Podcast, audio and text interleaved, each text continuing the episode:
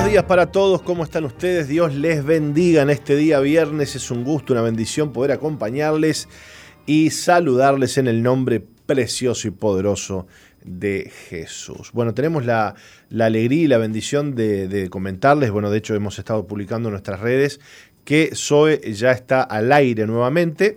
Si bien estamos con una señal de emergencia, porque no, es toda la cobertura que tenemos habitualmente, pero podemos decir que estamos por lo menos a un 70-80% de la cobertura habitual de SOE 91.5. Como ustedes saben, de hecho el apóstol lo ha estado comentando, el temporal pasado nos, nos tiró abajo nuestra, nuestra torre de transmisión. Este, bueno, un árbol cayó, golpeó una rienda y lamentablemente cayó la torre. Pero bueno, eso nos, nos ha permitido bueno, aprovechar y, renovar la torre y bueno, y hacer todo, digamos, aprovechar esta, esta situación difícil para para, mejorar lo que, lo, que, lo que se ha roto. Así que estamos contentos de poder estar al aire nuevamente y saludarles en el nombre poderoso y precioso de Jesús. Bienvenidos a Misión Vida para las Naciones. Vamos a estar con ustedes hasta las 13 horas compartiendo este programa. La saludo a usted, Nati Buzó, ¿cómo le va? Que cuenta, que dice, ha estado, ha estado, solita por acá, ¿no? con Colocho del otro lado del cristal. Sí, así es, cada uno en su burbuja. Muy buenos días, Pastor. Buenos días a toda nuestra linda audiencia. Aquí estamos ya prontos para comenzar con este programa, con muy buen contenido para el día de hoy. Le cuento que estamos saliendo por, eh, bueno, el Facebook de MBTV y ya tenemos el chat en vivo. También estamos saliendo por medio de preferencia 95.1 en el departamento de Salto, por medio de Piedra Alta 105.5 en Florida, a través de Radio FM Centro 102.7 en Durazno, por medio de Radio Bles 88.3 en San Juan, Argentina. También salimos a partir de las 4 de la madrugada. Y eh, también eh, queremos recordarle a la audiencia que estamos en la página de SOE, que es www.soe.com.uy, y me alegro junto con ustedes que ya estamos saliendo por medio de 91.5 SOE FM. Y tenemos una línea habilitada donde nuestra audiencia nos puede hacer llegar sus mensajes. Por ejemplo, recién se comunicó con nosotros Eduardo de la Escuela Italiana haciéndonos llegar sus saludos y lo hizo al 094-929-717. Escribinos 094-929-717. Buenísimo, vamos a estar en conexión en este día y bueno, cuéntenos desde dónde nos están escuchando y cómo nos están escuchando. Yo le cuento que que ayer estuve, bueno, volviendo de casa de, de, Veraca, eh, di una vuelta grande, póngale Camino Maldonado, todo, Sarabia, eh, salí allá a, General Flores, General Flores y Belloni, y se escuchaba bárbaro la radio. Y hoy viniendo por aquí, eh, toda por la zona de, bueno, de 8 de octubre, 8 de octubre y propios, más adelante, bueno, de hecho aquí en, el centro, si bien el centro es muy difícil, porque hay mucha, mucha este, mm, mezcla de, carga radioeléctrica por todas las radios y antenas que hay en la vuelta. Bueno, la escuchaba un poquito menos acá en la puerta, eso es que habitualmente la escucho bien, ¿no? Así que la cobertura está, está buena. Cuéntenos, cuéntenos la audiencia que habitualmente nos escucha por aire, cómo nos está recibiendo en este día. ¿eh? Bueno, muy bien. Eh, ¿Qué tenemos para hoy, Nati, en este día viernes, en el que, bueno, un viernes por medio compartimos con eh, la audiencia algunas noticias, algunas cosas eh, y reflexionamos en cuanto a tecnología. Bueno, Mauricio hoy no nos puede acompañar, está, está un poquito indispuesto. Vamos a ver este, si tiene COVID o no tiene COVID. Nos viene amenazando con el COVID hace ya como no sé cuántos meses, Mauricio. Desde que comenzó la sí, pandemia. Sí, sí, no, no, no que hoy tengo COVID y que al otro día este, se me fue el COVID y, nunca tiene, porque sale negativo. Pero no, hoy de mañana me llamó y me dijo, mirá, pastor, que estoy, que me duele todo. Así que bueno, oramos por él y bueno, y que Dios lo, guarde, ¿no? Que Dios lo guarde. Este, así también a Marielita le mandamos un saludo. Marielita, Marielita sí salió positiva de COVID. Está bien, hablé con ella ahora en la mañana. Este, me dijo que estoy bárbara. Tiene un aparatito de esos para, para medirse la oxigenación. Y digo, y no, no, dice, estoy oxigenando bárbaro. Así que bueno, este, gracias a Dios, que Dios los, los guarde, que Dios los guarde. Este, hoy estaba escuchando unas cifras de, del COVID, si bien no vamos a hablar mucho del tema, pero bueno, este, usted sabe que mm, de las personas que ya tienen, eh, de personas que ya tienen dos dosis de la vacuna, en este momento hay 13 personas en CTI. ¿Mm? Claro, cabe aclarar que que usted se vacune no significa que el COVID no lo agarre, porque la vacuna no es un medicamento. La vacuna lo que hace es este, estimular su sistema inmunológico y si el sistema inmunológico no produce los anticuerpos, bueno, este, el COVID puede, actuar igual, ¿no? Así que, este, pero bueno, los porcentajes, según dicen, son muy bajos de la gente que muere aún teniendo la vacuna, ¿no? ¿Mm? Este, y bueno, está, complicado el tema, hay muchos casos de COVID y van en aumento. Este, y hay todo un tire y afloje con la oposición y el gobierno, que la oposición pide que se cierre todo, que se cierre esto, que se cierre lo otro. Y bueno, y por el lado del gobierno, bueno, se mantiene firme en el hecho de que, bueno, que la libertad este, es la libertad y que cada uno tiene que velar por eh, cuidarse, cuidar al otro y ser responsable de lo que hace, ¿no? A veces, eh, yo, yo, entiendo, ¿no? También, a veces, eh, bueno, mire lo que pasó con, con este, ¿cómo se llama?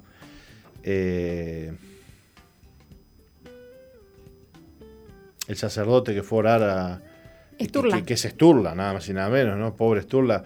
Este, claro, parece que estaba, le estaba esperando si le daba positivo, ¿no? O en cuarentena porque había tenido un contacto con un positivo. Así es. Este, y él dijo, bueno, yo no, no, tengo nada, ¿no? Me voy igual a...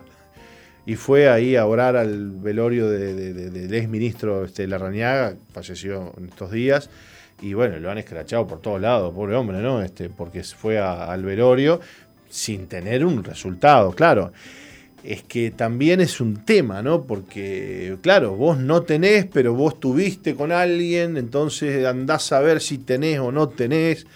Y es un lío, ¿no? Me decía, ayer una de las chicas que vive en casa, este, que, pobre, este, bueno, pobre no, gracias a Dios, ha sido negativo y me dice, pastor, dice, tres cuarentenas tengo encima. Tres cuarentenas, o sea, yo no he tenido COVID, he salido negativa en todo, y tengo tres cuarentenas, ya está. Me dice, no, no, no, no. no. Dice, ¿cuántas más cuarentenas voy a tener? Claro, te la, te, la, te la agarrás de costado, porque aunque vos no tengas COVID, claro, estuviste con alguien y puede ser que tengas. Entonces, es toda una situación bien compleja la que genera el COVID y la que genera todo el protocolo que demanda el COVID, ¿no? Entonces, este, gente que no va a trabajar, gente que dice, bueno, mirá, estuve con un positivo, ¿qué hago? Voy, yo me siento bien, te dicen, ¿viste? Yo no tengo nada, pero eh, ayer estuve con fulano que, que, le salió positivo, ¿qué hago, no? Es todo un tema, ¿no? Todo un tema. Este, y así está la situación, y que además eh, Nati nos va, nos va acorralando, ¿no? Porque fíjate que ahora nomás acá en la radio, que Marielita, que Colocho, bueno, se viene salvando. Colocho, usted negativo siempre. No Eh, sabe. Esto Colocho- parece un juego, ¿viste? Sí, sí, sí, no, no, no. Colocho no sabe, no sabe. Pero bueno, Colochito está encerrado ahí en, en, una, pecera. en una cabina de vidrio. Igual donde- tiene que tener cuidado porque tenemos compañeros que abrazan Sí, no, y no, no, Pipo, Pipo entra ahí, a la, rompe la burbuja, viene, se pone cariñoso, le da un abrazo. Aclaremos que solo abraza a Colocho. Sí, sí, sí, sí, sí, sí, sí. Dios lo, te lo guarde, Dios mío. Pero es tan complicado, Nati, porque no sabés de quién te terminás contagiando, ¿viste? Pero yo estuve allá. Pero y pero si yo no le no, no, no uno ya no besa a nadie, ¿sabés el cuánto hace que no ¿viste? Vamos Pero- a tener que usar doble tapaboca. Porque el Sí, tapaboca- triple tapaboca, porque el tapaboca ya no, no, no, no. A ver, eh, Nati, eh, ya no estamos abrazando a nadie. Yo no sé cuánto hace que nosotros, como cristianos que somos, y la gente que nos estará escuchando eh, sabe lo que estoy diciendo, somos muy de, abrazarnos, de darnos un beso, ¿cómo andás? Bueno, el uruguayo es besucón de por, de por naturaleza. Ya no estamos abrazando y besando a nadie. El mate, olvídate. No lo compartís con nadie. Pero aún así, este, cuidándote y con tapaboca y con alcohol en gel, este, eh, viste cómo es. Eh, no sabemos este, quién nos puede contagiar. Claro. ¿Quién nos puede contagiar? Bueno, diga usted que yo tengo que responderle al apóstol que me está escribiendo. un. Ah.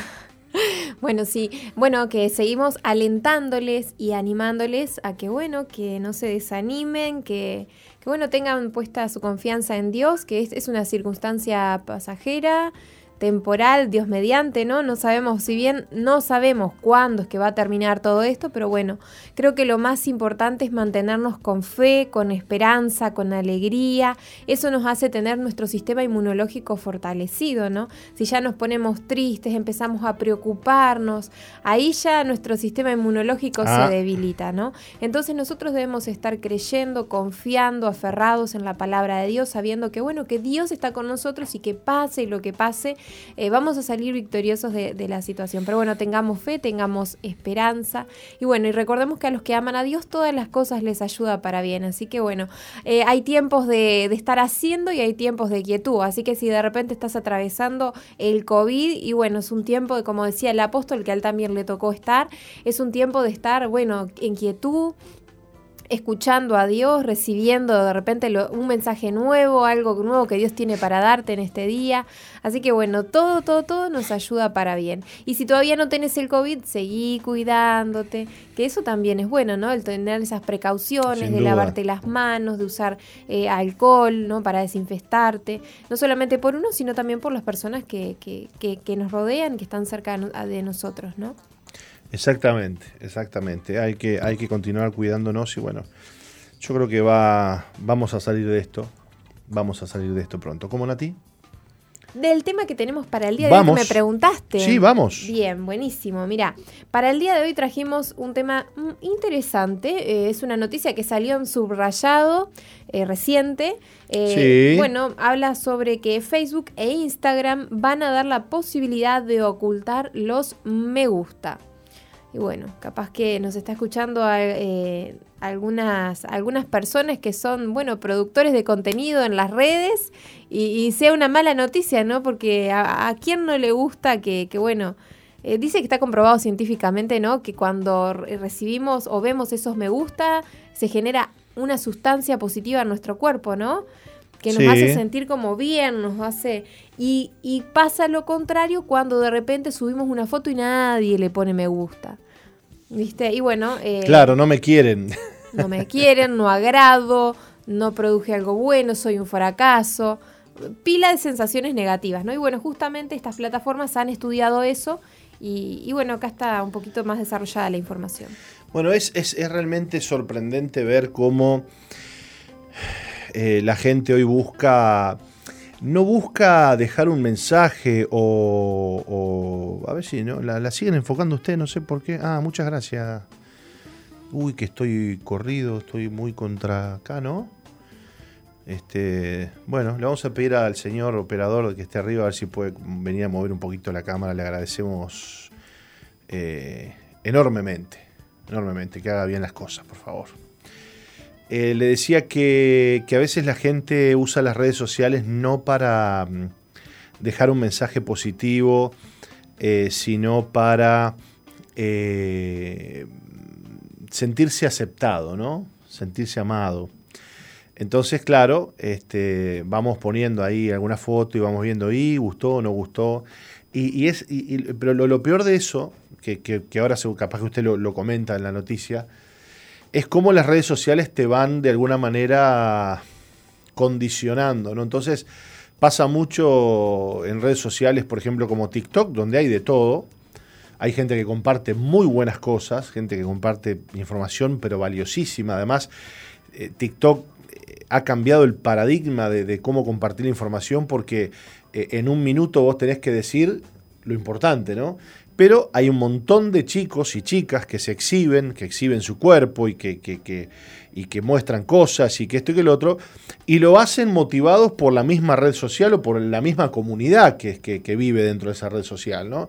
Entonces de repente eh, se usa que dicen, bueno, si haces tal cosa, este, te damos este, eh, tantos miles de likes, ¿viste? ¿Has visto eso? Claro. Eso en TikTok sucede, ¿no? Te, te mandan un mensaje.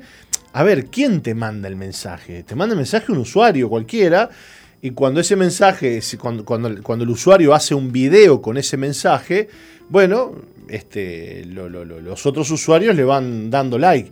Pero lo que pasa es que lo que le piden a la persona muchas veces es que se exponga, que muestre cosas, que muestre su cuerpo, que haga determinado baile, determinada cosa. Y, fíjate vos cómo la red social va, ¿no? Condicionando a ese usuario eh, a que haga cosas, ¿no? Que, y, que haciendo esas cosas va a recibir determinada cantidad de recompensas en, like. Y, y, lo peor de todo es que los chicos se prestan a eso. Sí, em, vi recientemente eh, dos noticias, una más antigua que la otra, ¿no? Em, de, los, eh, de las bromas que se hacen por medio de TikTok, ¿no? De cómo hay que tener ese cuidado con los jóvenes, ¿no? Con los adolescentes, que son más bien los que se prestan. Por ejemplo, en Tailandia sucedió hace poco que eh, un chico eh, influencer decidió hacer una broma con sus amigos. el muchacho se filmó tomando un arma y se la apuntó sobre la cabeza. Supuestamente el arma no estaba cargada, ahora los amigos se la dieron cargada y el chico pensando que no estaba cargada la, mm, la presionó el arma y bueno, se terminó eh, autoeliminando en vivo. Em, y realmente eso es muy lamentable. Y lo otro que vi fue un video donde em, también ese tipo de desafíos que hacen en las redes, ¿no? Un grupo de chicos estaban disfrutando de la piscina y se les decidió, eh, se les se les ocurrió hacer esa broma donde toman a uno de sus compañeros, ¿no? Y lo giran, lo giran, lo giran entre todos, ¿no? Lo marean y después lo lanzan a la piscina.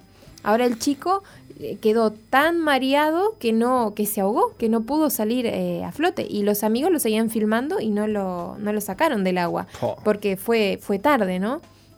Entonces esos riesgos que hay detrás de, de, bueno, esos, esos, eh, esas bromas que hay en las redes para, pero todo porque en esa carrera y en esa búsqueda de, alcanzar más me gusta, de hacer cosas locas, no solamente de alcanzar más me gusta, sino esa búsqueda de aceptación, ¿no? Claro, sí, sí. Tal cual, tal cual. Y, que además este, la, la, red social te, te va, digamos, que metiendo dentro de una comunidad digamos, e, en, nuestra época, o en la mía quizás más, Nati, que en la tuya, vos sos, muy joven, este, la presión de grupo era a tiempo real, digamos, era ahí, que face to face, ¿no? Los chicos de la calle, el grupo de amigos del liceo. Entonces, ahí estaba, digamos, la influencia que yo, que yo recibía. ¿Me explico? Sí. Ahora, el grupo eh, depresión o el grupo que, ejerce influencia ya no es tanto un grupo físico, un grupo este, de personas que están ahí conmigo, sino que es virtual. ¿Mm? Y los chicos hoy están haciendo un montón de cosas eh, por agradar a ese grupo que no conocen, pero que son la comunidad. Así es. Y bueno, a esta generación se le llama, a los nacidos a partir de 1994, se le llama generación like, que son los adictos a los me gusta y obsesionados con los eh, followers, o sea, que te siga más gente. Mira qué interesante. ¿Y qué, mm, qué me dijo, qué, qué fecha de, de, a, partir de mil, a partir de 1994. ¿Usted está ahí dentro o no? No, ¿Qué, qué nació usted? 86. Ah, bueno, estaba, estaba medio cerquita. Ahí. Se trata de jóvenes que han crecido junto a las redes sociales y que han adoptado los likes como un símbolo de valor, de reconocimiento y también incluso de autoestima. Eh, también el número de seguidores y sobre todo la cantidad de me gusta se han convertido en un termómetro de popularidad no solo para marcas e influencers, sino también para los jóvenes comunes y corrientes. Bueno, no, y, además estamos, este, estamos siendo testigos de un cambio de paradigma eh, este, tremendo, ¿no? Porque eh, hay un muchacho, un, muchacho, de, un muchacho eh, afrodescendiente, en TikTok sobre todo, que es africano. No sé si lo has visto, uno, uno, uno que sale con la carita así y hace claro, les hace la burla a, Sí, sí, aparece uno haciendo unas cosas raras y él te lo hace fácil y te hace como diciendo, no te compliques, ¿viste? Claro. Es millonario. Millonario. Millonario antes de ser influencer en las redes? No, no, no, es millonario. ¿O se volvió por, medio de...? Era un pobre joven africano, un joven... Ah, bien. O sea, claro, porque hay un, dinero que se te paga por medio de... Millones de, seguidores en TikTok tiene. Millones, millones y millones. ¿Eh? No, más. Más, cincuenta y pico de millones de seguidores. No, no, es impresionante. Cualquier publicación de él tiene 3 millones, 4 millones de likes. No, no, no. Es millonario. Las marcas lo buscan, le pagan, eh, sale con la carita de él haciendo así. Eh, y, se, está dando un fenómeno eh, con las redes sociales que cualquier persona, no importa su estrato social, su educación, si gusta, si tiene likes, y va a ser recompensado por eso. Eh, eh. veía, veía una persona este, de, que, vivía en una eh, vivía en una vivienda, en una vivienda muy, muy precaria. Entonces este, aparecía ella en TikTok y decía, bueno, este, este, este es mi ranchito, dice, esta es mi casita. Filmaba ella, ¿verdad? Con su teléfono, una casita muy humilde, de chapa. Dice, ayúdenme, ayúdenme con likes, dice, porque quiero, este, quiero construir mi casa, dice, de bloque. Quiero hacerla de bloque, no sé qué, no sé cuánto. Y tenía miles y miles y miles de, likes, la gente la estaba ayudando. Entonces, fíjate cómo los likes hoy por hoy eh, son inclusive hasta símbolo de, dinero, de prosperidad, ¿no? Vos tenés like, entonces, bueno, este, sos una persona con influencia, o sea, sos digna de que te ayudemos. ¿Me explico? O sea, denme like. ¿Cuál, cuál es la ayuda? La, la, persona no está pidiendo bloques, a ver si me entendés. No sale en el video diciendo, por favor, miren, vivo acá, este, donenme bloques. ¿No? O, o, mándenme dinero. No, no. Sale a decir, denme likes. O sea, el like es el sinónimo de, este, de fama, de dinero, de, ayuda. Tenés like, tenés, este, tenés algo en, en, las redes sociales. ¿no? Es fuertísimo realmente. Este, ahora, todavía está por verse, Nati, cómo este cambio de paradigma influenciará la conducta y la personalidad de nuestros hijos. Porque esto no se queda solo en el hecho de que, bueno, eh, denme like. No, no, no. Esto va de alguna manera influyendo en la manera de pensar, en la manera de sentir, en la manera de ver la vida. Claro, y para esta generación que se le llama generación like, empieza a haber como que un conflicto, ¿no? Porque la vida, em, la vida digital, el mundo digital, el, su mundo digital empieza a tener hasta más valor y más importancia que el mundo real. Quizá vos acá, acá en la Tierra, ¿no? en la vida real, tenés una familia que te ama, que te valora, que... Eh, te acompaña, está contigo, que te da palabras de aliento, de afirmación, y de repente en el mundo digital no tenés un solo me gusta, o al contrario, tenés críticas, tenés...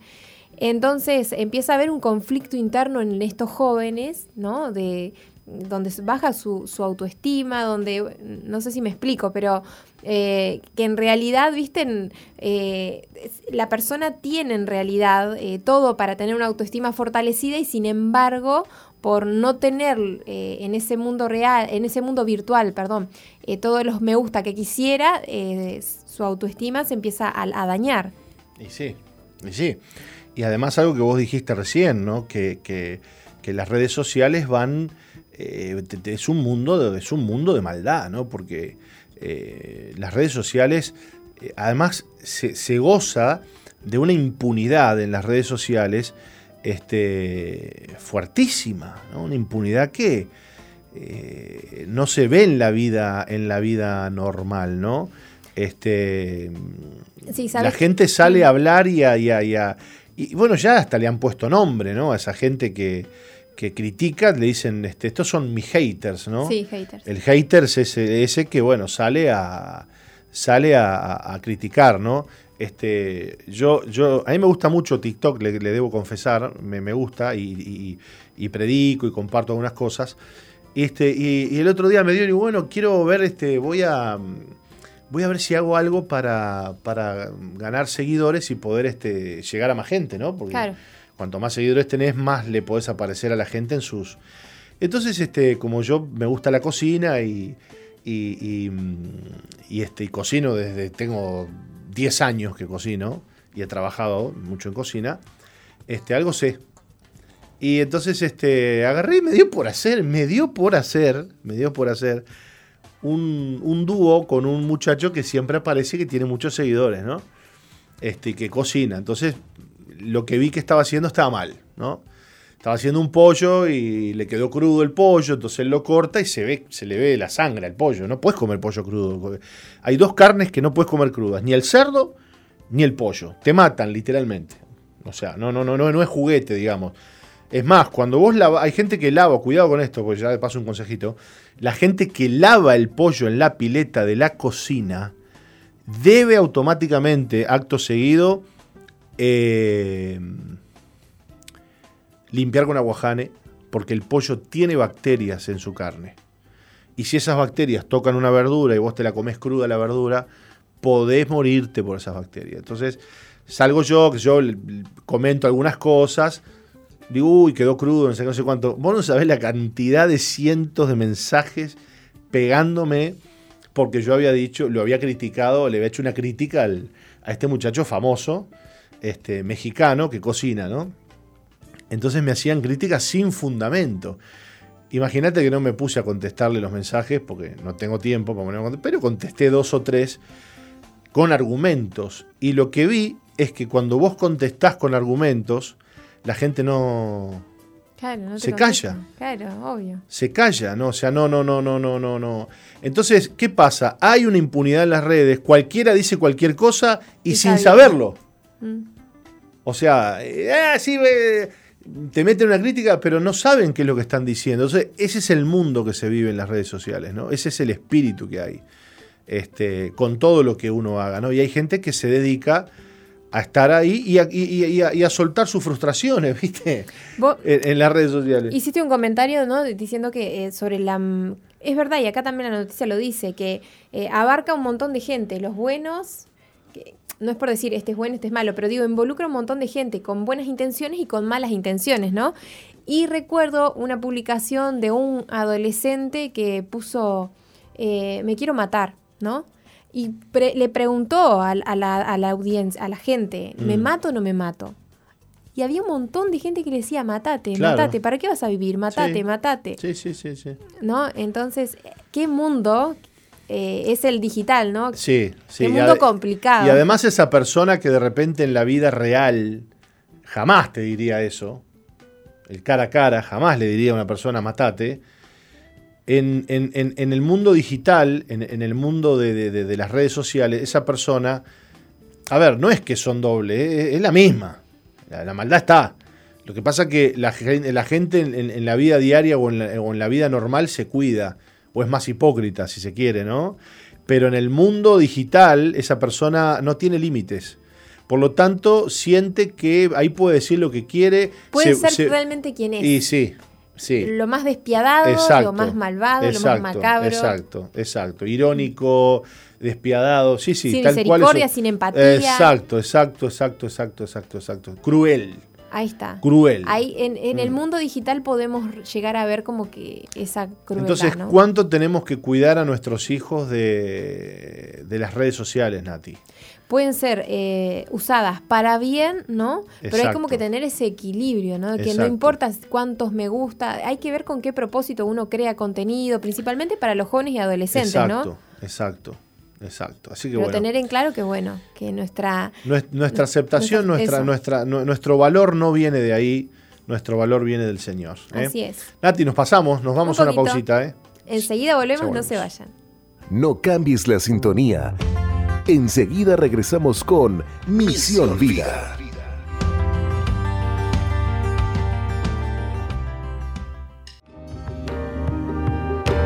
Muy bien, continuamos en Misión Vida, Nati, ¿qué escuchábamos? Muy linda música por estos lados. Bien, estaba sonando Matías Espinosa con el tema Manantial. Está colgado en Misión Vida 2.0, el grupo que tenemos en Facebook en el cual vos también podés ser parte y podés unirte, así que te invitamos. Eh, está buenísimo porque si vos querés compartir en tu muro, con tus amigos, con tus familiares, lo podés hacer. Ingresas al Facebook, buscas Misión Vida 2.0 y listo. Buenísimo. Les cuento que tenemos algunos mensajitos, Pastor. Cuénteme, por bueno, favor. Tenemos abierto el chat de MBTV en Facebook. Se comunicó con nosotros Cristian Mancilla. Dice, buen día, Pastor Martín. Muy bueno el programa. Abrazos. Carol da Silva dice, buenos días, Pastor. Y todos ahí en la radio se escucha y se ve muy bien, dice. Valeria Bagalciague nos dice, buenos días. Después tenemos en el número 094... Espere, espere. Quien nos dice se escucha y se ve muy bien, estará escuchando Zoe por aire y viendo... No. Eh, Debe ser por MBTV. por MBTV. Está viendo. Bueno, después tenemos eh, al 094-929-717. Nos escribieron y nos ponen: Hola, bendiciones. Soy de Montevideo. Se escucha bien, de bien. Opa, Muy bien. Y tenemos otro mensaje. ¿viste Colocho? ¿Viste? Yo te dije. Dice. Eh, un oyente nos dice, Hugo de Punta de Rieles dice, quería compartir una información que escuché por televisión hace aproximadamente tres meses. Los científicos dijeron que se está acelerando el girar de la Tierra y esto hace que los días se acorten. Eh, y nos pregunta, ¿les recuerda algo esto? Dice, me alegro de escucharlos nuevamente y nos envía sus saludos. Buenísimo, buenísimo. Bueno, nos mandaron un mensajito también de Colón. Qué bueno. Marcos Telis nos manda un mensaje desde Colón. Colón está lejos de. Está lejos y nos están escuchando por aire. Así que bueno, contentos nosotros, Nati, de, de poder este. Bueno, estar llegando de vuelta a la gente. Ustedes nos pueden mandar un mensaje, nos gustaría que nos diga dónde nos está escuchando, ¿verdad? Al 094-929-717, por favor, envíenos su mensajito, cuéntenos desde dónde nos escucha, cómo nos escucha. Estamos hablando de SOE 915 por aire, ¿verdad, Nati? Así ya es. sabemos que, bueno, por las redes sociales se ve y se escucha bien. Pero por aire, que hemos estado fuera del aire dos días, creo, tres días, bueno, cuéntenos, por favor, si usted nos está escuchando por aire, desde dónde y cómo nos está escuchando. Bárbaro. Bien, eh, vamos a hablar acerca de tomar medidas con respecto a la mentira. Juan 8:44 dice, Vosotros sois de vuestro padre el diablo, y los deseos de vuestro padre queréis hacer. Él ha sido homicida desde el principio y no ha permanecido en la verdad porque no hay verdad en él. Cuando habla mentira, de lo suyo habla, porque es mentiroso y padre de mentira. En este mundo no hay nada que abunde tanto como las mentiras. Satanás requiere de mentiras para poder establecer su reino y necesita mentiras para derribar la obra de Dios. Si una persona mantiene su boca cerrada, no será difícil conocer su corazón, pero una vez que habla, su corazón será puesto al descubierto. Si con su boca miente y engaña, esto quiere decir que en su corazón hay mentiras y engaño. En tanto persista alguna mentira, Satanás tendrá una posición de donde atacarnos. Las mentiras son algo común. Uno no sabe con cuán bien miente hasta que intenta rechazar toda mentira. Se dará cuenta entonces que mentir es la inclinación misma de su corazón. Nuestra naturaleza misma es deshonesta y desde que nacimos hemos mentido. Qué gran verdad, ¿no? Mentir es hablar con doblez. Uno miente cuando dice una cosa e inmediatamente después, al dirigirse a otra persona, dice algo diferente. Miente cuando primero dice que es algo bueno y luego dice que es malo. Esto no es tener una mente indecisa, esto es mentir. Mentir es hablar regidos por lo que nos agrada o desagrada. Estamos acostumbrados a decir a los demás lo que nos agrada, pero callamos lo que nos desagrada. Solemos hablar sobre lo que nos conviene, pero callamos aquello que no nos conviene.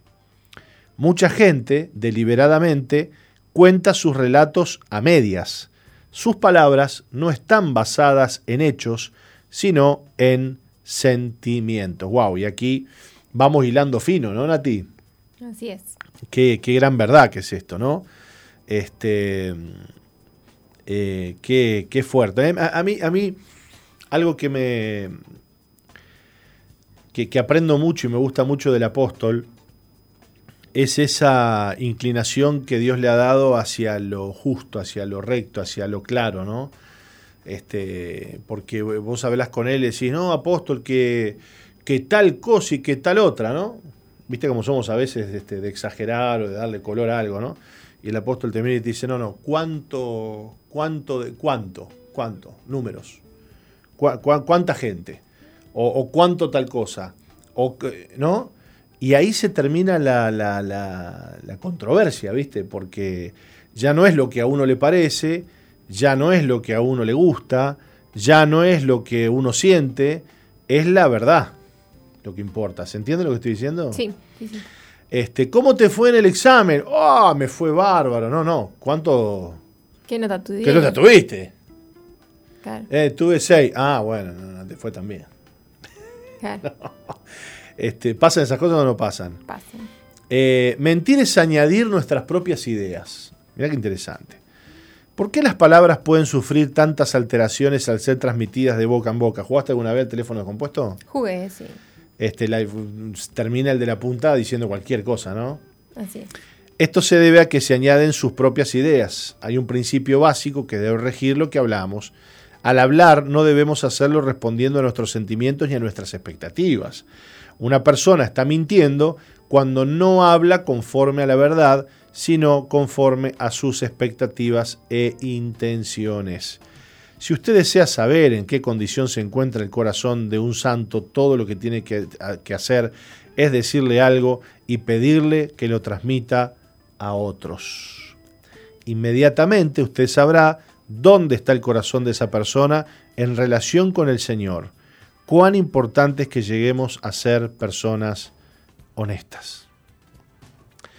Bueno, estas reflexiones y sobre todo las que escribe el Señor o las que predicó el señor Watchman Nee, que ya no está entre nosotros, eh, son lecturas fuertes eh, que nos increpan al arrepentimiento y a cambiar delante del Señor, ¿no?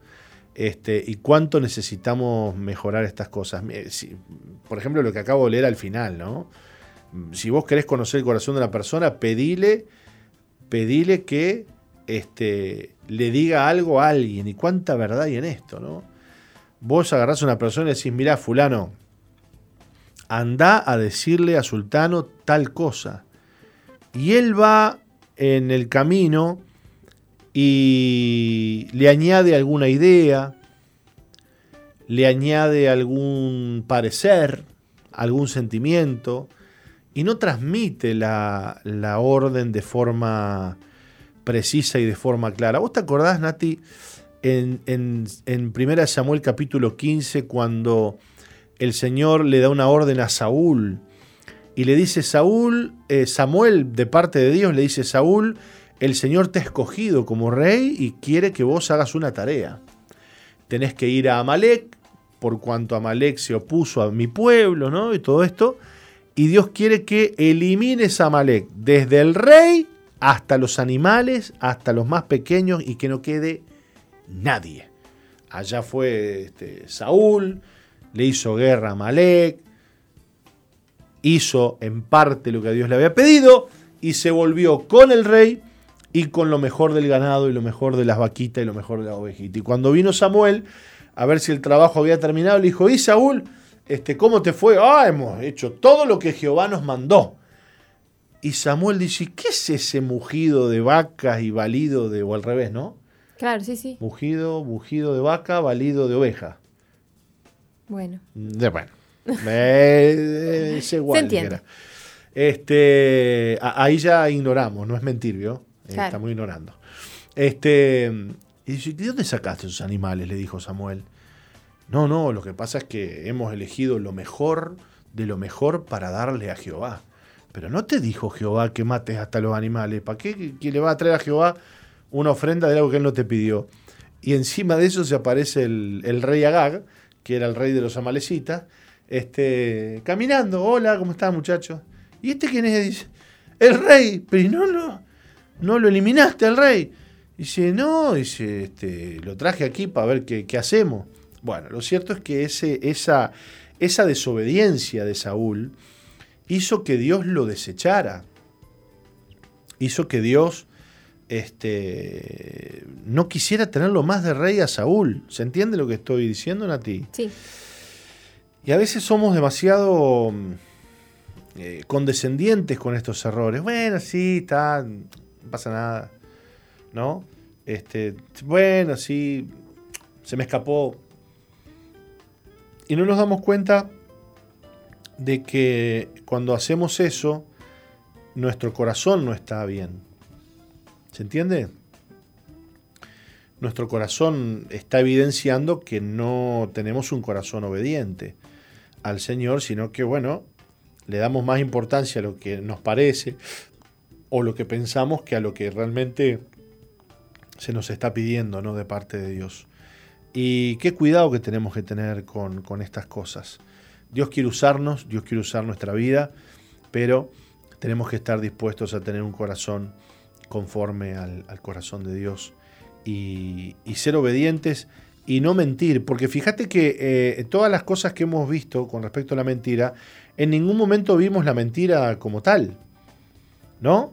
Vimos que mentir es hablar con doblez, vimos que mentir es hablar regidos por lo que nos agrada o desagrada, y vimos que mentir es añadir nuestras propias ideas. O sea, eh, a veces pensamos que porque no mentimos en, el sentido de, de mentir deliberadamente, sino que hacemos variantes de la mentira, la exageración, añadir nuestras propias cosas, tener dos versiones, este, regirnos por lo que nos gusta.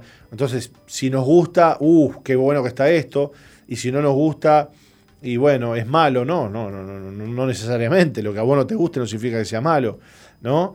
Eh, no, pero a mí me pareció, decimos, yo creía que, sin embargo, eh, cuando hablamos así, estamos en realidad este, teniendo un espíritu de mentira, ¿no? Quizás no haya una mentira, mentira, mentira pura y dura como la conocemos, pero hacemos uso de las variantes que hay de la mentira.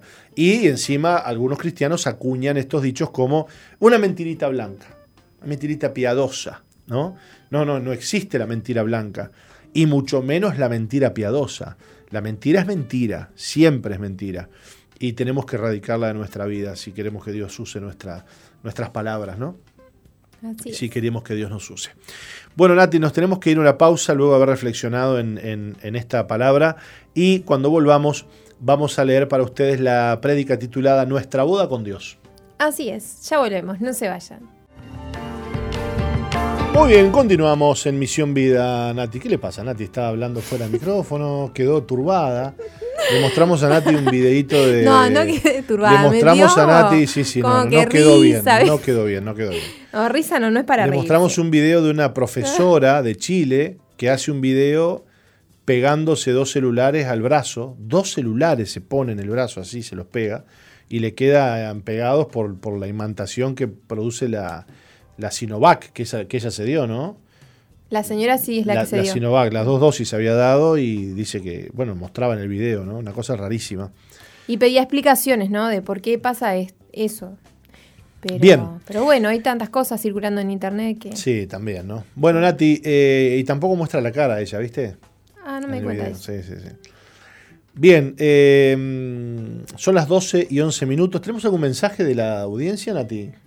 Eh, bien, sí, se comunicaba con nos nosotros. cuente cómo nos están escuchando. Sí, desde Punta de Rieles se comunicaban enviándonos sus saludos y diciéndonos que se escucha muy bien. Bárbaro. Y Judith desde Piedras Blancas también diciéndonos que menos mal volvieron, dice, los escucho bárbaro mientras estoy cocinando. Así que estos son los mensajitos que tenemos. Bien, queremos eh, comenzar a leer para ustedes la prédica titulada Pentecostés, nuestra boda con Dios. ¿Qué le parece, Nati? Así ya eh, comenzamos. Y dice Yahweh o Pentecostés es la segunda fiesta anual en la que el pueblo de Dios de cualquier nación o lugar se hacía presente en Jerusalén, en el templo, y presentaban ofrendas a Dios.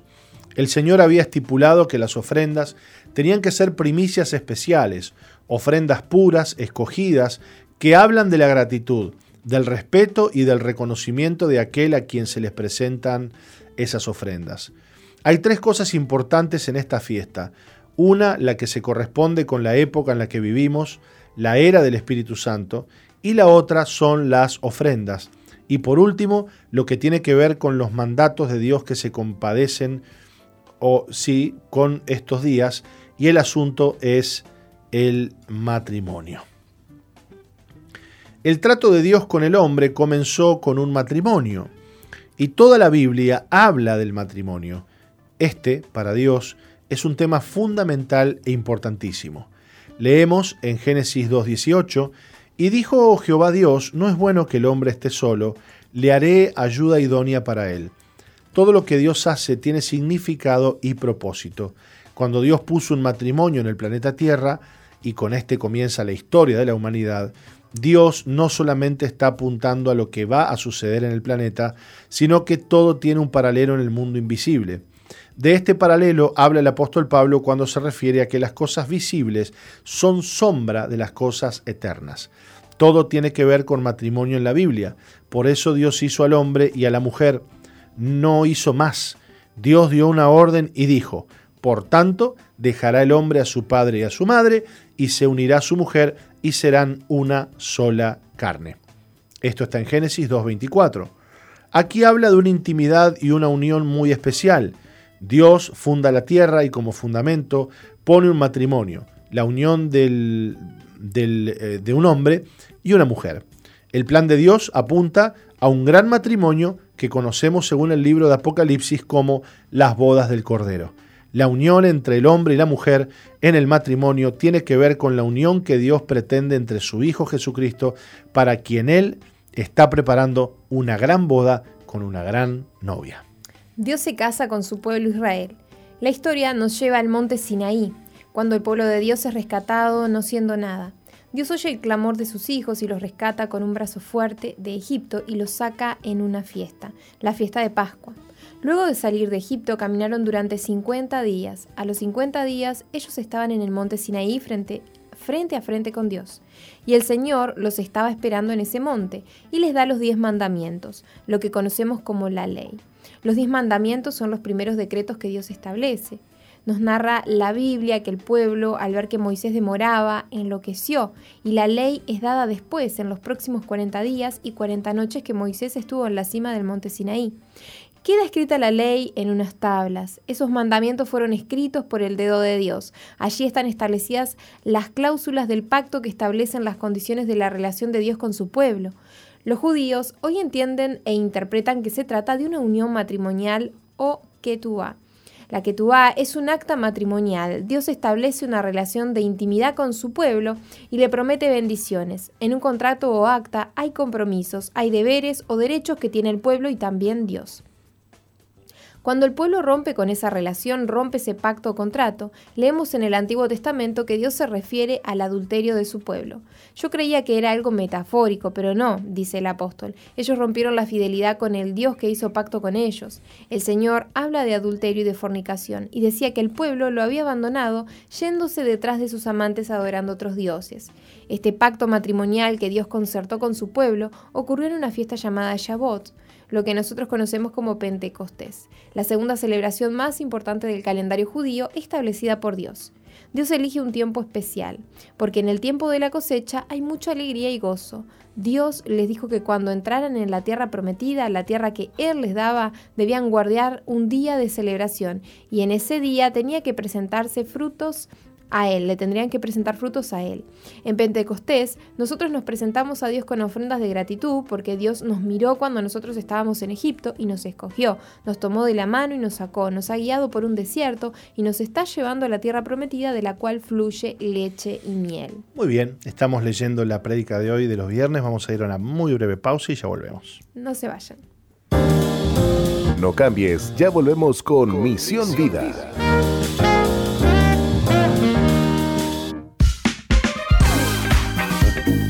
Misión Vida, ahora más 2.0. Interactúa con nosotros en la red, en Facebook, Misión Vida 2.0 o ingresa en nuestro website www.misionvida.org. Ahora, más 2.0.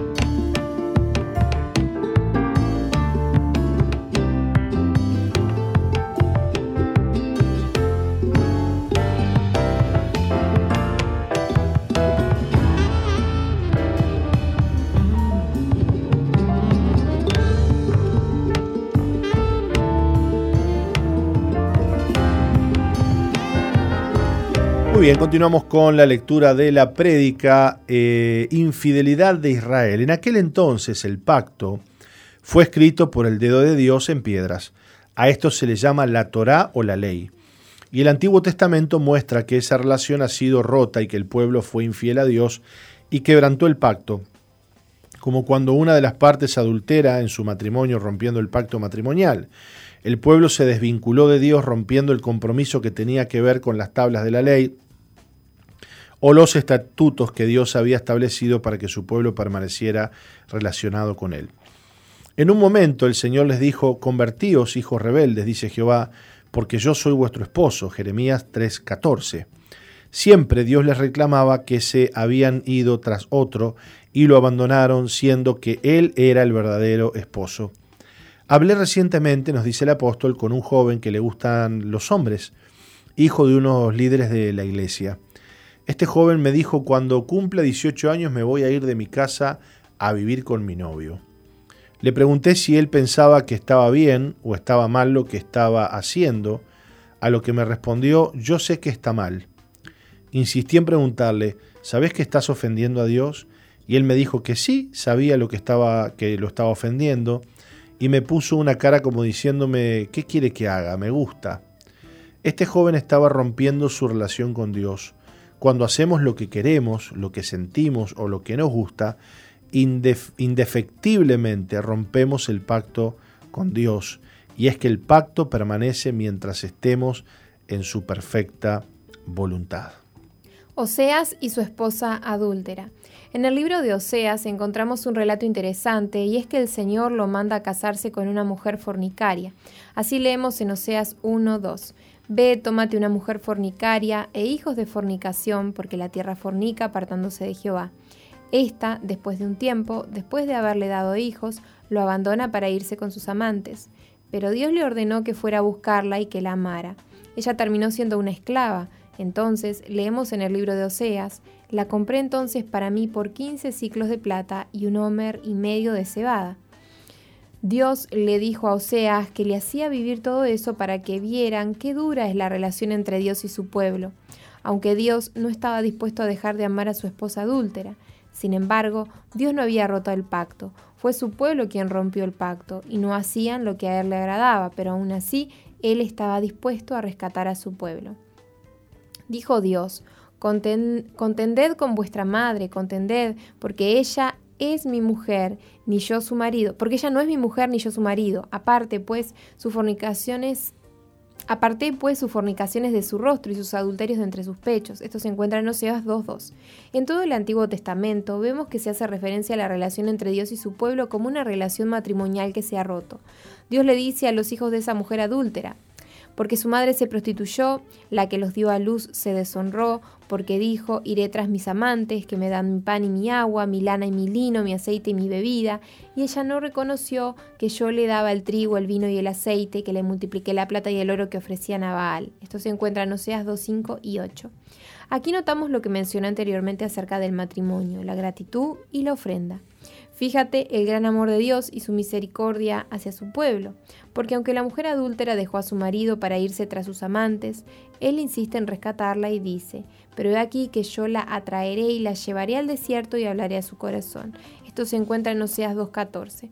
Oseas no se casa una sola vez con la esposa, sino dos veces, y Dios le hace sentir a Oseas en carne propia el dolor que siente por los que lo dejan a él.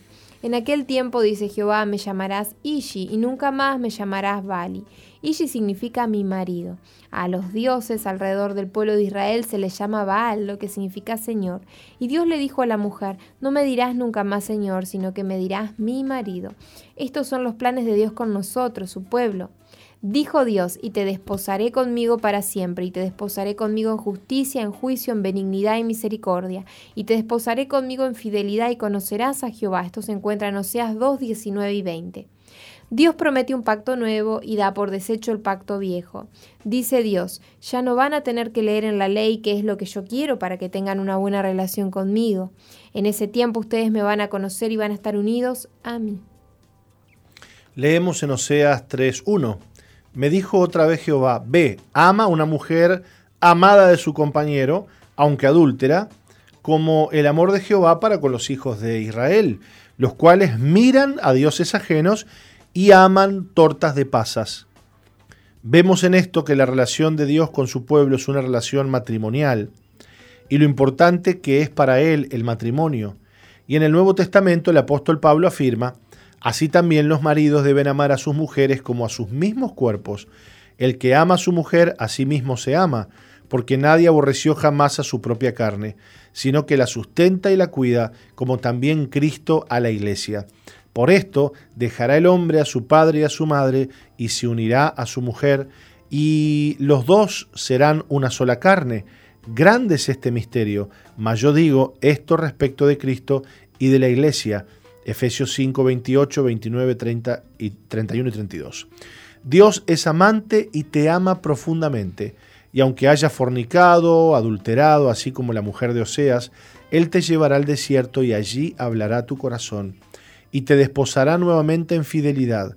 Cuando la iglesia celebra Pentecostés, celebra que un día vino el Espíritu Santo, y vino a reemplazar la letra de la ley por su poder, el poder del Espíritu que nos guía a toda verdad y nos enseña todas las cosas de Dios, un Espíritu que produce intimidad entre Dios y nosotros, un espíritu que produce poder en nosotros y nos hace uno con Cristo.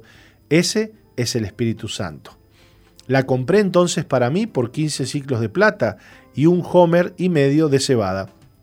Oseas la buscó, la encontró por ahí en mal estado, dejada de lado. Esto me recuerda a muchos de nosotros que no valíamos nada. Una de nuestras pastoras, el día de su casamiento, dijo, yo era una prostituta que había quedado en la calle, ya no comía y estaba muy delgada, ni para prostituta servía. El día de su casamiento daba gracias a Dios llorando por el esposo que le había dado. Hoy junto con su esposo son los encargados del, hogar en Haití. Amo a Dios por estas cosas que Él hace. Oseas compró a la mujer por 15 ciclos de plata. Un esclavo valía 30 ciclos. Ese fue el precio que pagaron por Jesús. Pero Él la compró por la mitad, lo que significa que estaba bastante maltrecha. He aquí que vienen días, dice Jehová, en los cuales haré nuevo pacto con la casa de Israel y con la casa de Judá. La casa de Israel son todos los dispersos por las naciones, quién sabe dónde, son los que se mezclaron entre los gentiles y ya no se sabe quién es de Israel y quién es gentil. Así, sucedió con Ruth la Moabita, que había nacido en un pueblo extraño, con dioses extraños y costumbres extrañas, pero dejó su pueblo para irse con su suegra Belén y se casó con vos y los dos llegaron a ser los bisabuelos del rey David. Dios divide la casa de Judá, que son los judíos actuales, y la casa de Israel. Es el pacto que Dios hace con todos los que no son judíos, los que están mezclados entre las naciones, entre las cuales estamos nosotros. Entonces Dios hará un nuevo pacto y dice, no como el pacto que hice con sus padres el día que tomé su mano para sacarlos de la tierra de Egipto, porque ellos invalidaron mi pacto, aunque fui yo un marido para ellos, dice Jehová. La relación de Dios con su pueblo es una que tú va. Esto es un pacto matrimonial, un acta legal que firman los novios el día de su casamiento, donde se estipulan las responsabilidades del esposo y de la esposa. Y no solo es un acta matrimonial, sino que también es un documento legal que sirve para que quien haya contraído matrimonio con una persona judía por medio de una ketubá, en donde figura la firma de los testigos, el Estado los reconozca como ciudadanos del Estado de Israel. Dijo Dios, pero este es el pacto que haré con la casa de Israel después de aquellos días, dice Jehová. Daré mi ley en su mente y la escribiré en su corazón, y yo seré a ellos por Dios y ellos me serán por pueblo. Ya no es la ley escrita en una piedra, ahora es la ley en la mente, escrita en el corazón. ¿Entiendes la seriedad de Dios para entablar una relación con las personas? Dios se compromete seriamente contigo. Dice la Biblia en Isaías 54:5, porque tu marido es tu hacedor, Jehová de los ejércitos es su nombre y tu redentor, el Santo de Israel, Dios de toda la tierra será llamado. Redentor significa el que paga precio de rescate por alguien. El capítulo 54 del libro de Isaías es un poema de amor y compromiso de Dios por su pueblo. Y el Señor dice, porque como mujer abandonado y triste de espíritu te llamé, Jehová, te, llamó Jehová, y como a la esposa de la juventud que es repudiada, dijo el Dios tuyo, por un breve momento te abandoné, pero te recogeré con grandes misericordias. Con un poco de ira escondí mi rostro de ti por un momento, pero con misericordia eterna tendré compasión de ti, dijo Jehová tu redentor. En el Antiguo Testamento existe la promesa de una nueva que va o un nuevo pacto. Eso se concretó el día de Pentecostés. Así dijo Dios: Inclinad vuestro oído y venid a mí, oíd y vivirá vuestra alma, y haré con vosotros pacto eterno. Las misericordias firmes a David. Esto se encuentra en Isaías 55:3. Andando el tiempo, Jesús le dijo a sus discípulos: Pero ya os digo la verdad, os conviene que yo me vaya, para que si no me fuera, porque si no me fuera, el consolador no vendría a vosotros, mas si me si me fuere, os lo enviaré. Pero cuando venga el Espíritu de verdad, Él los guiará, Él los guiará a toda la verdad, porque no hablará por su propia cuenta, sino que hablará todo lo que oyere, y os hará saber las cosas que habrán de venir. Él me glorificará porque tomará de lo mío y os lo hará saber. Todo lo que tiene el Padre es mío y por eso dije que tomará de lo mío y os lo hará saber. Esto se encuentra en Juan 16, 7 del 13 al 15. Entonces le dijo, He aquí yo enviaré la promesa de mi Padre sobre vosotros, pero quedaos vosotros en la ciudad de Jerusalén hasta que seáis investidos de poder desde lo alto. Muy bien, estamos leyendo para ustedes Pentecostés, nuestra boda con Dios. Nos vamos a ir a una pausa musical y volvemos enseguida. Ya volvemos.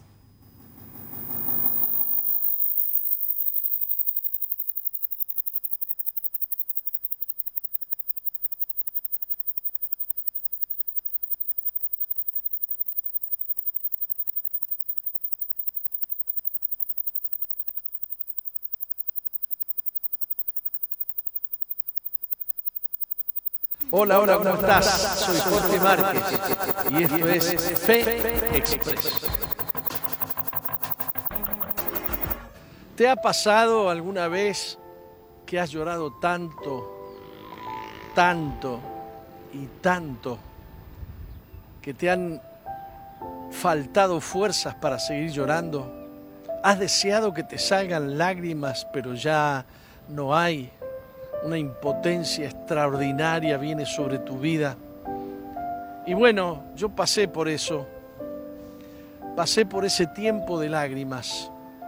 Y después de un tiempo me di cuenta que nunca había llorado por alguien como estaba llorando por mí mismo. Parece ser que este mundo eh, no entiende que todo lo que el hombre siembra, eso cosecha.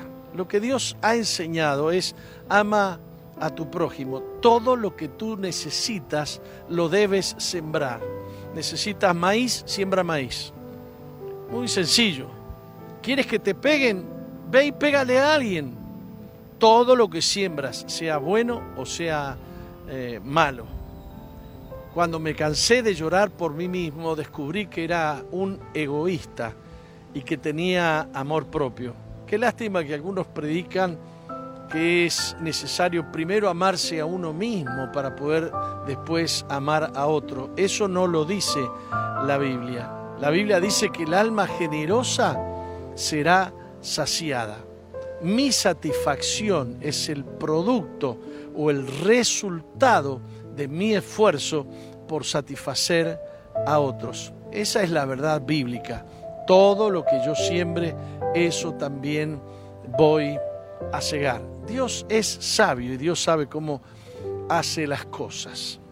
Por ejemplo, en el matrimonio, hay muchos que creen que van a encontrar la felicidad en el matrimonio, cuando la felicidad hay que llevarla al matrimonio. Algunos creen que el cónyuge le va a hacer reír cuando lo que hay que hacer es llevar una sonrisa al matrimonio no es lo que tú quieres para ti, no es lo que quieres de tu cónyuge para ti, es lo que Dios quiere que tú seas para tu cónyuge. Dios sabe cómo hace las cosas, Dios sabe lo que te pide. ¿Has visto cómo corre la gente detrás mío? ¿Tú crees que corren por el prójimo? ¿Tú crees que corren para socorrer a alguien? ¿Para poder ayudar a alguien? El hombre se ha vuelto un bicho, un bicho que tiene demasiado amor propio, que todo lo que busca es para sí, más para mí, más para mí, y nunca se sacia y nunca le alcanza. Quiero decirte que Dios es un Dios sabio. Dios sabe lo que te ha enseñado. Ojalá te dedicaras a aprender lo que Él enseña, porque los que a Él le hacen caso, les va bien. Tú quieres que te vaya bien en tu matrimonio, tú quieres que te vaya bien en tu familia. Comienza por obedecer a Dios, busca a Dios. Él no se ha dejado sin testimonio. Existe la Biblia, la que llamamos la palabra de Dios, la palabra de Dios, la santa Biblia, la sagrada Biblia, que es la que edificó naciones enteras la palabra de Dios echó los simientes de la civilización occidental y cristiana. Es el amor al prójimo el que trae prosperidad. Es el amor al prójimo lo que, lo que produce la cosecha que una nación necesita. Dios es un Dios bueno. Dios es un Dios bondadoso, misericordioso. Todo lo ha hecho con abundancia, lo ha hecho para nosotros abundancia de aire, abundancia de agua, abundancia de, animales, de peces, de aves, abundancia de verde. Él ha llenado de bendición la tierra. Dice la Biblia que la gloria de Dios rodea la tierra. ¿Te has puesto a pensar, a meditar que realmente hay un Dios que quiere entrar en relación contigo? ¿Te has puesto a pensar que hay un Dios de amor? Te has puesto a pensar que necesitamos conocer los principios, así como existe la ley de la gravedad que te dice que vas a caer, necesitamos conocer las leyes espirituales de Dios y la ley del amor es la primera.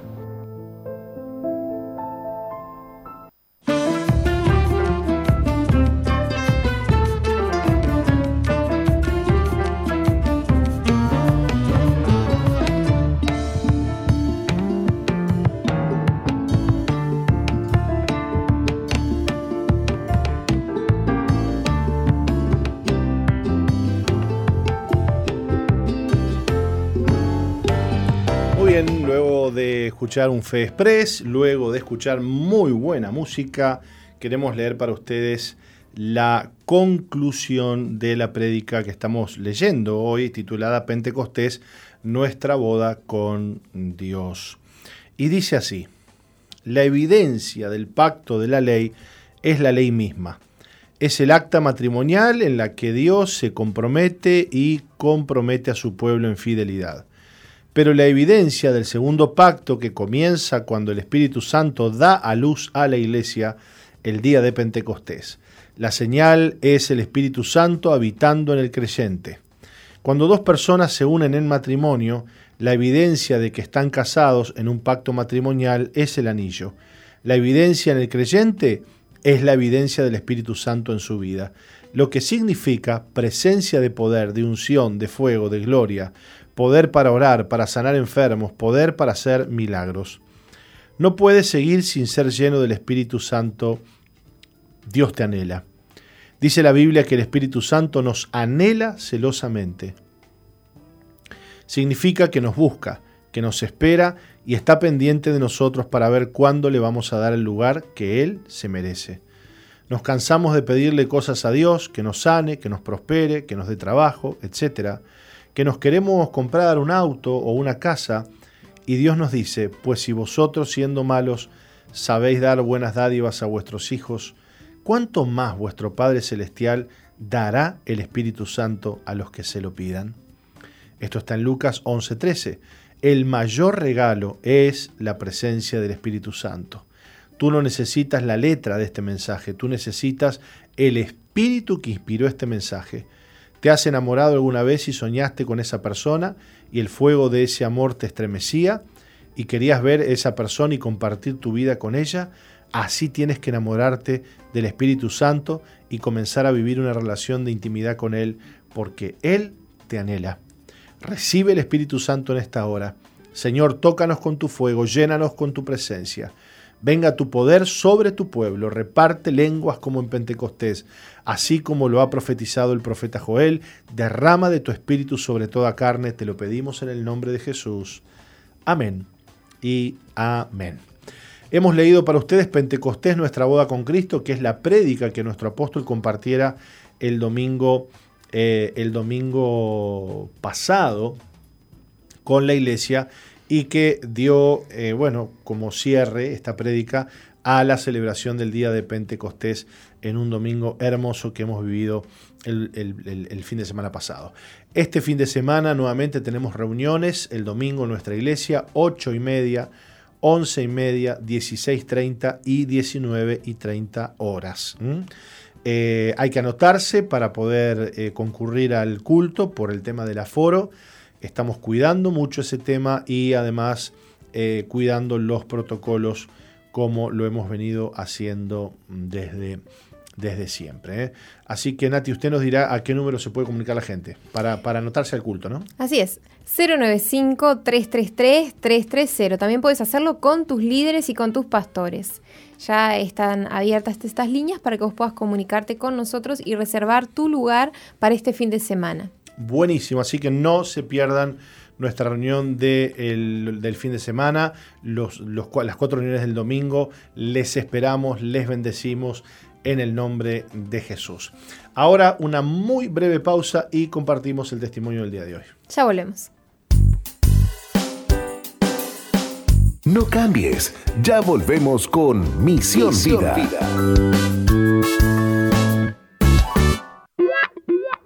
Sigue al apóstol Jorge Márquez en su fanpage en Facebook, Jorge Márquez.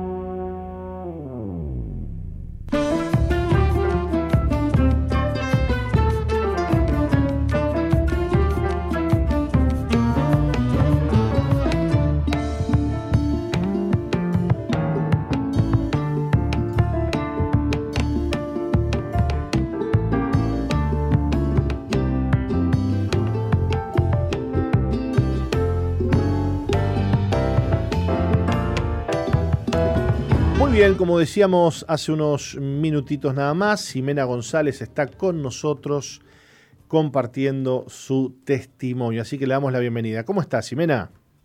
Muy bien, gracias a Dios. Bienvenida. Bueno, muchas gracias. ¿Nos estás escuchando bien por allí? Sí, se escucha bárbaro. Bueno, buenísimo. Nos vamos a, le vamos a pedir a Nati que nos lea un poco tu historia y ya conversamos. Ahí está. Bien. Jimena eh, creció en una familia estable sin mayores problemas, no obstante siempre sintió un gran vacío interior, al punto que solía estar melancólica, a veces lloraba sin saber por qué, de joven vivió una desilusión amorosa que marcó su vida, llevaba una relación de casi cuatro años con muchos planes por delante, al terminar se volvió una mujer amargada y dolida, el resentimiento y la desconfianza no la dejaban relacionarse con los demás, Tiempo después la invitaron a asistir a la iglesia, donde empezó a concurrir cada vez con más frecuencia. Entonces el amor de Dios llenó su vacío por completo, la amargura se fue y logró, encontrar un sentido a su vida. Antes era inconstante, no podía terminar nada, pero en ese tiempo terminó sus estudios y se recibió de docente. A raíz de su cambio, la familia también se acercó a Dios. A través de su fe, Jimena pudo ayudarlos y contenerlos en situaciones muy duras, situaciones que antes la hubieran superado. Hoy en día se encuentra feliz, lejos quedó la persona melancólica y triste, Dios restauró su vida. Hoy se encuentra sirviendo como colíder de la iglesia, está casada y tiene una niña. Qué bueno. Bueno, Jimena, eh, creciste en una familia sin mayores problemas, no obstante, eh, siempre sentiste un vacío en tu interior. Este, ¿Te recordás melancólica, te recordás triste, llorabas sin saber por qué? ¿Qué pasaba? Este, como que yo sentía que algo estaba incompleto en mi vida, como que faltaba algo y no sabía qué, era, lo que faltaba, ¿no? Este, eso me llevaba a estar siempre rodeada este, de, de personas, sí, pero sentir esa soledad este, por dentro, esa soledad del alma, ¿no? Esa soledad espiritual. Este, y bueno, este, mm, digamos que todo se intensificó más cuando yo sufro esa situación, esa, digamos, ese, mm, mi relación amorosa se, se, terminó. Claro. Yo tenía teníamos planes a futuro. Y, este, y ahí este, donde quedo más amargada, resentida, eh, muy desconfiada ¿no? con las personas, sobre todo con el sexo opuesto. Y, este, y bueno, y, angustiada, muy angustiada. ¿no? De esa manera fue que yo llegué a la presencia de Dios, este, invitada por un vecino.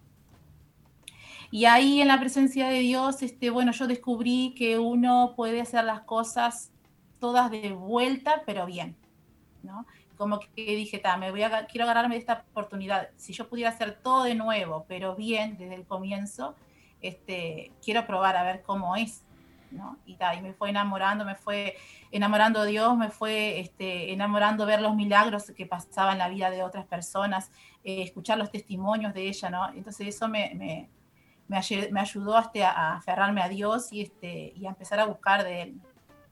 Y bueno, de ahí de a poco yo fui, este, fue mi vida fue cambiando, sobre todo el cambio primero vino eh, por dentro, no tanto lo externo, lo que me rodeó, sino más bien lo de adentro, ¿no? El corazón se empezó a sanar, ya este, pude perdonar, este, pude este, sacar las amarguras, este, los resentimientos, este, había alegría eh, dentro de mí, había gozo, había paz. Y, este, y bueno, y solo por, un, por muchos, por un tiempo de años me, me importaba solo Dios, como que era solo el amor de Dios, el, primer amor, solo estaba enamorada de Dios. Pero ¿qué pasa? Este, estaba como que negada en la parte sentimental, ¿no? Como diciendo, no me importa esa parte sentimental, este, la dejo de lado, yo estoy bien con Dios.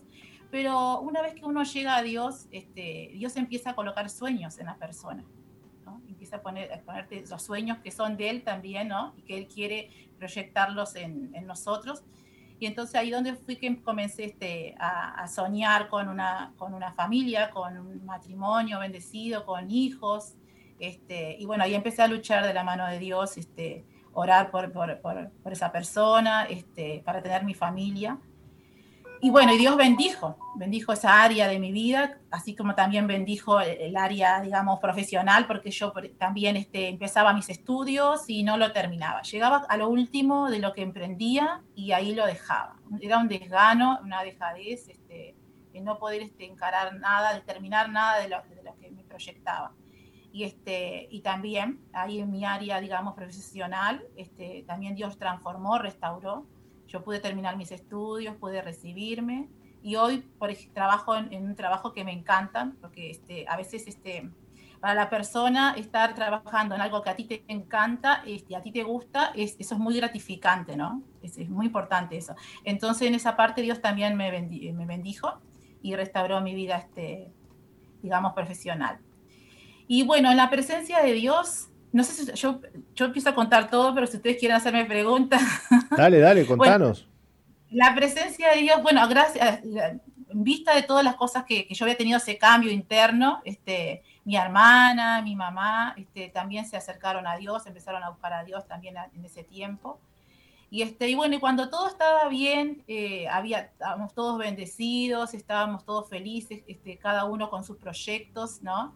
Sucede algo en la llana presencia de Dios, algo muy fuerte en la familia. Este, yo tenía, tenía una hermana, que era mi hermana la que ella este, este se estaba buscando a Dios y, que había conocido a Dios este, a través de mi testimonio. Ella, este, su esposo, se había recibido de policía hace muy poquito, este, le habían dado el arma de reglamento y todas esas cosas, entonces él tenía guardia al otro día, entonces él fue a limpiar este, el arma del reglamento porque ellos lo revisan cuando tienen las guardias y, este, y él, bueno, él no hizo algo que no debía hacer, que cuando se enseñan eh, que tienes que manipular armas, tiene que ser solo, que no tiene que haber nadie alrededor, ¿no? Entonces cruzó sobre mi hermana, que ella dormía en la cama, y, este, y cinchó este, el arma de arriba del ropero, que tenía una bala sola en el tambor, oh. y esa bala se disparó.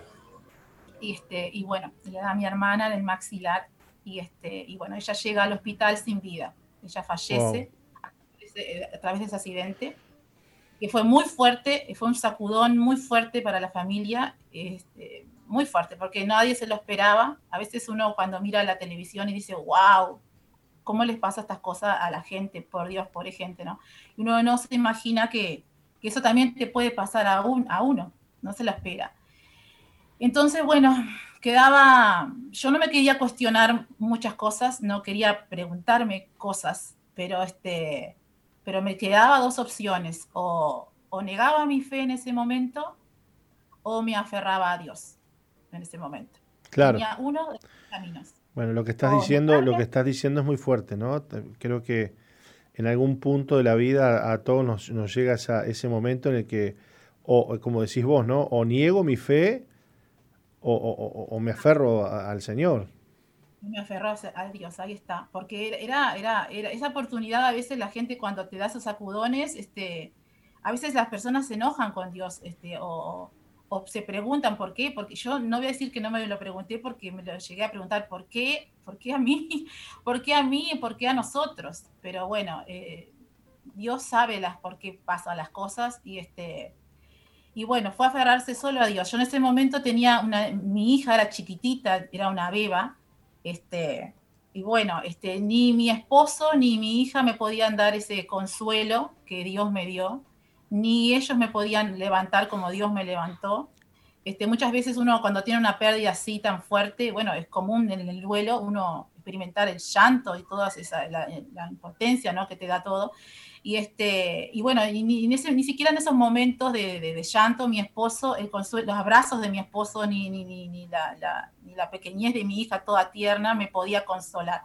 Era solo este, el Espíritu Santo quien fue que me consoló en ese momento, que fue Dios, que Él me mostró todo el tiempo que, que yo estaba, estaba en el medio de un desierto, estaba, digamos, este, en el fondo del Seol, como dice la palabra, ¿no? Pero de ahí me rescató Dios, de ese, de ese pozo, de, ese, de ese desierto, de esa circunstancia.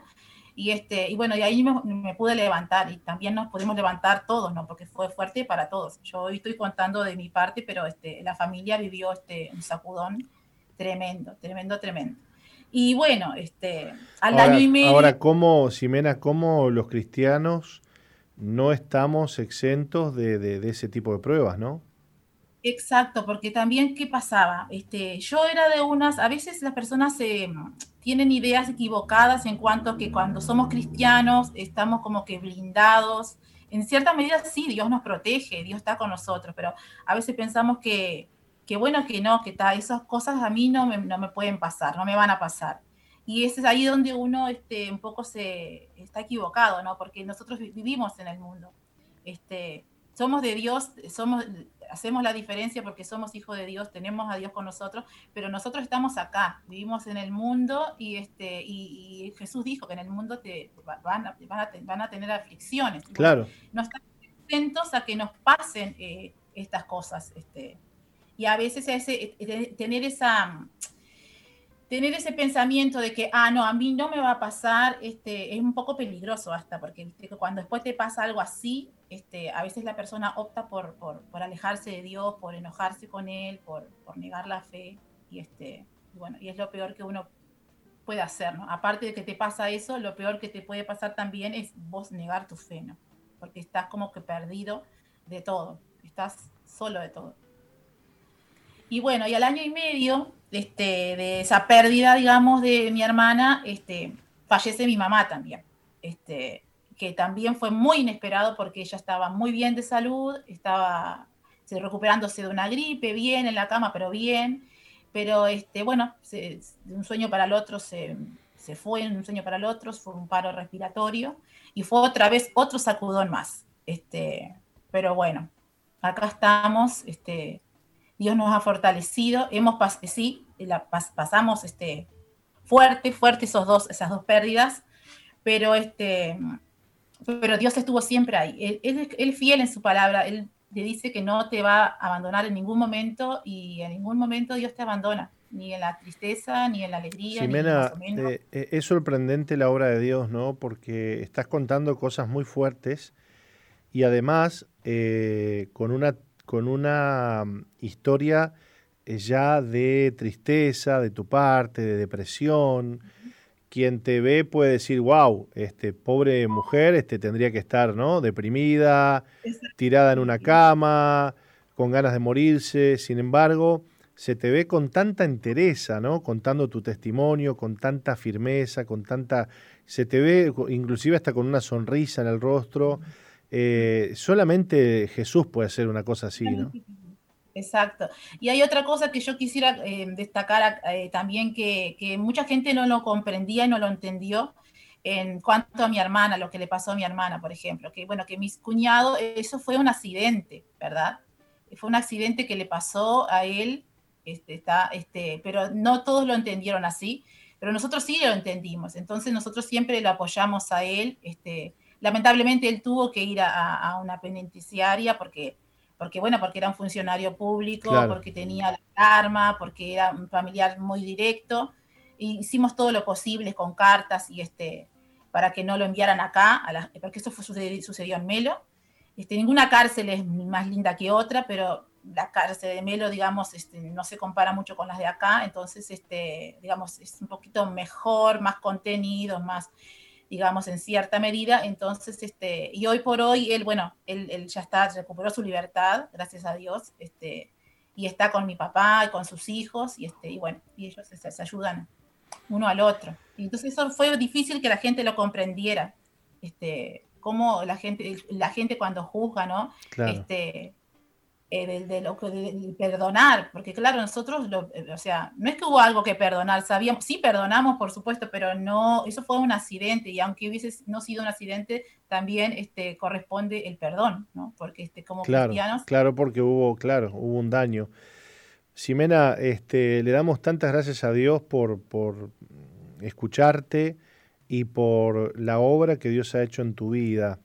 Eh, y, que ese consuelo que, del que vos hablás, eh, esa fortaleza que hoy tenés, cualquier persona que nos escucha, que crea, que acepte a Jesús, puede tener lo mismo que vos estás hoy compartiendo. Exacto. ¿Mm? Te damos gracias, te mandamos un abrazo a la distancia y, anhelamos que bueno, Dios continúe la obra maravillosa que está haciendo en tu vida y vamos por, por más con el Señor. Bueno, muy bien, muchas gracias. Gracias a vos, gracias a vos. Bueno, nosotros nos despedimos, Nati, eh, hasta aquí Misión Vida, pero bueno, nos reencontraremos a las 11 de la mañana por Uruguay a través de SOE, emisoras asociadas y también redes sociales. Así es.